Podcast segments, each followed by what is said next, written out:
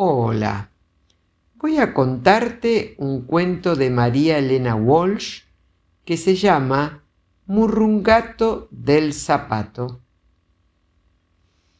El gato Murrún no era empleado ni sastre, ni militar. El gato Murrún no era bailarín ni heladero. El gato Murrún era nada más que un linchera, profesión muy respetable entre los gatos, los gatolines y los gatiperros.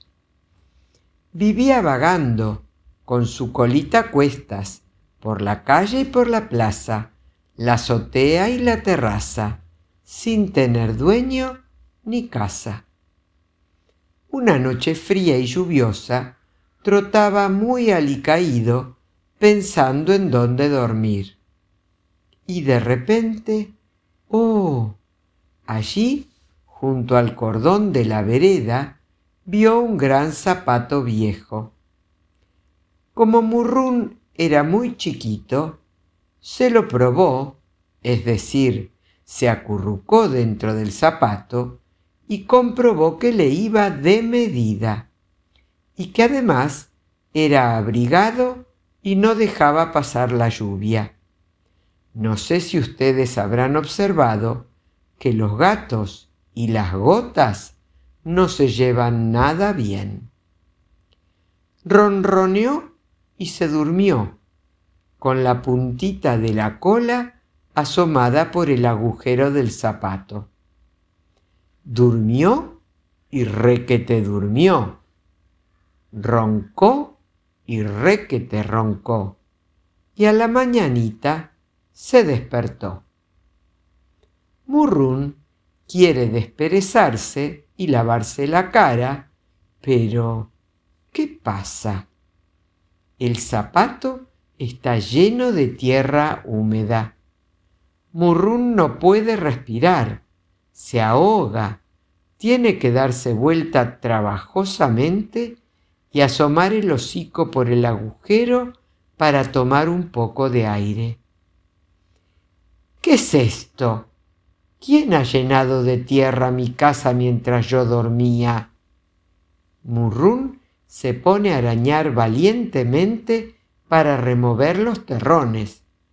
Le cuesta mucho, porque están endurecidos por el sol que ya brilla en el último piso del cielo. Por fin consigue asomar el hocico al aire. ¿Y qué es lo que ve? Una plantita, una plantita muy instalada y plantada en el zapato, en su zapato. ¡Qué bonito! dijo Murrún.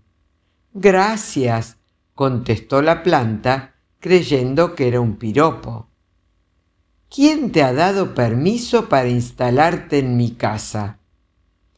Estaba tan cansada de vivir siempre quieta en el mismo lugar le contestó la planta. Soñaba con mudarme a un zapato y pasearme de aquí para allá, de allá para aquí, ir a visitar a la mamá de la Lelí. Eso sí que no, rezongó Murrún. Está muy bien que un gato murrungato viva en un zapato, pero tú, ¿para qué quieres zapatos si no tienes pies? Yo soy planta, le contestó ella muy orgullosa, y aunque no sea planta del pie, igual tengo derecho a vivir en un zapato. Sí, señor. Pero este zapato es mi casa y no quiero inquilinos. ¡Qué lástima! Lloriqueó la plantita. Tendré que pedirle a Felipe que me trasplante otra vez a la vereda donde todos me pisotean.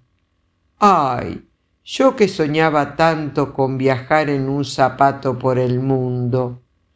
Ay, ¿qué será de mí? De mí y de la mamá de la Lelí. Murrún se lavaba la cara de muy mal humor. Justo cuando había encontrado una casa tan linda. rezongaba entre lengüetazo y lengüetazo. Bueno, si te molesto me voy, dijo la planta. ¿Cómo te vas a ir si no tienes patitas, tonta?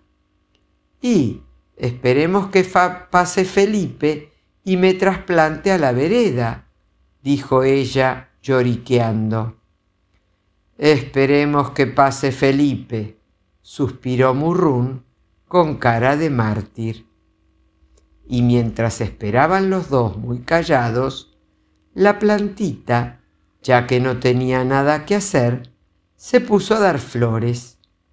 Un montón de flores, como cuatro, una celeste, una colorada, una amarilla y una más grande. Murrún vio las flores y, se puso visco de sorpresa.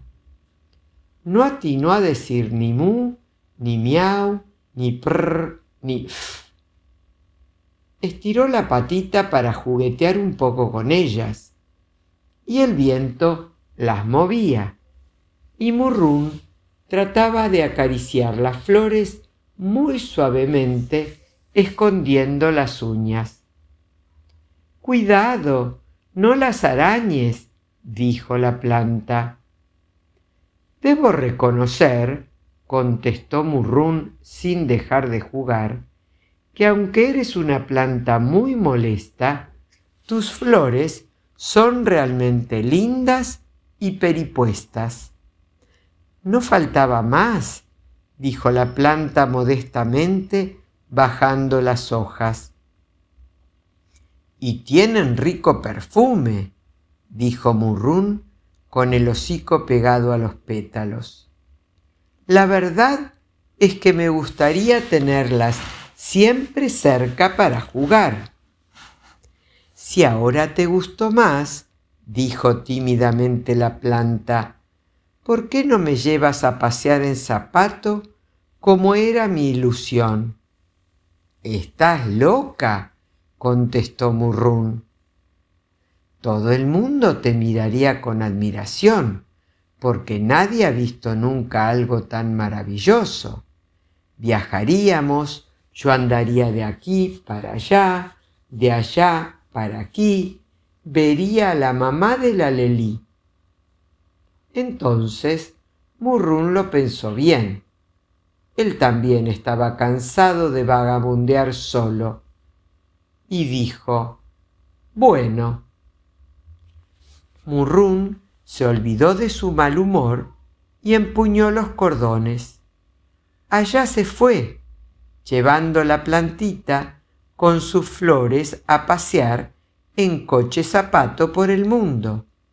Y así con un garabato se acaba el cuento de Murrungato. Espero que te haya gustado mucho este cuento, que lo hayas disfrutado, que tengas un hermoso día. Que Dios te bendiga.